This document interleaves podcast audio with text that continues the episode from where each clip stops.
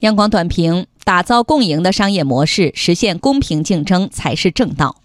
公平竞争是市场竞争的基本原则。滥用市场支配地位、限制和排除竞争、强迫商家进行二选一等行为，不仅违反了我国现行反垄断法和反不正当竞争法，而且严重破坏了市场的自由竞争秩序，不利于市场创新创业和市场内生活力的迸发。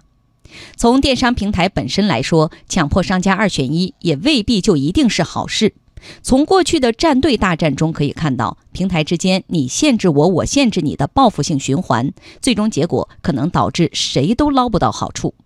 因此，各电商平台都应当加强自律，自觉遵守法律的规定和监管的要求。只有珍惜和培育公平竞争的市场环境，打造共赢而非排除限制竞争的商业模式，才能走得更远更好。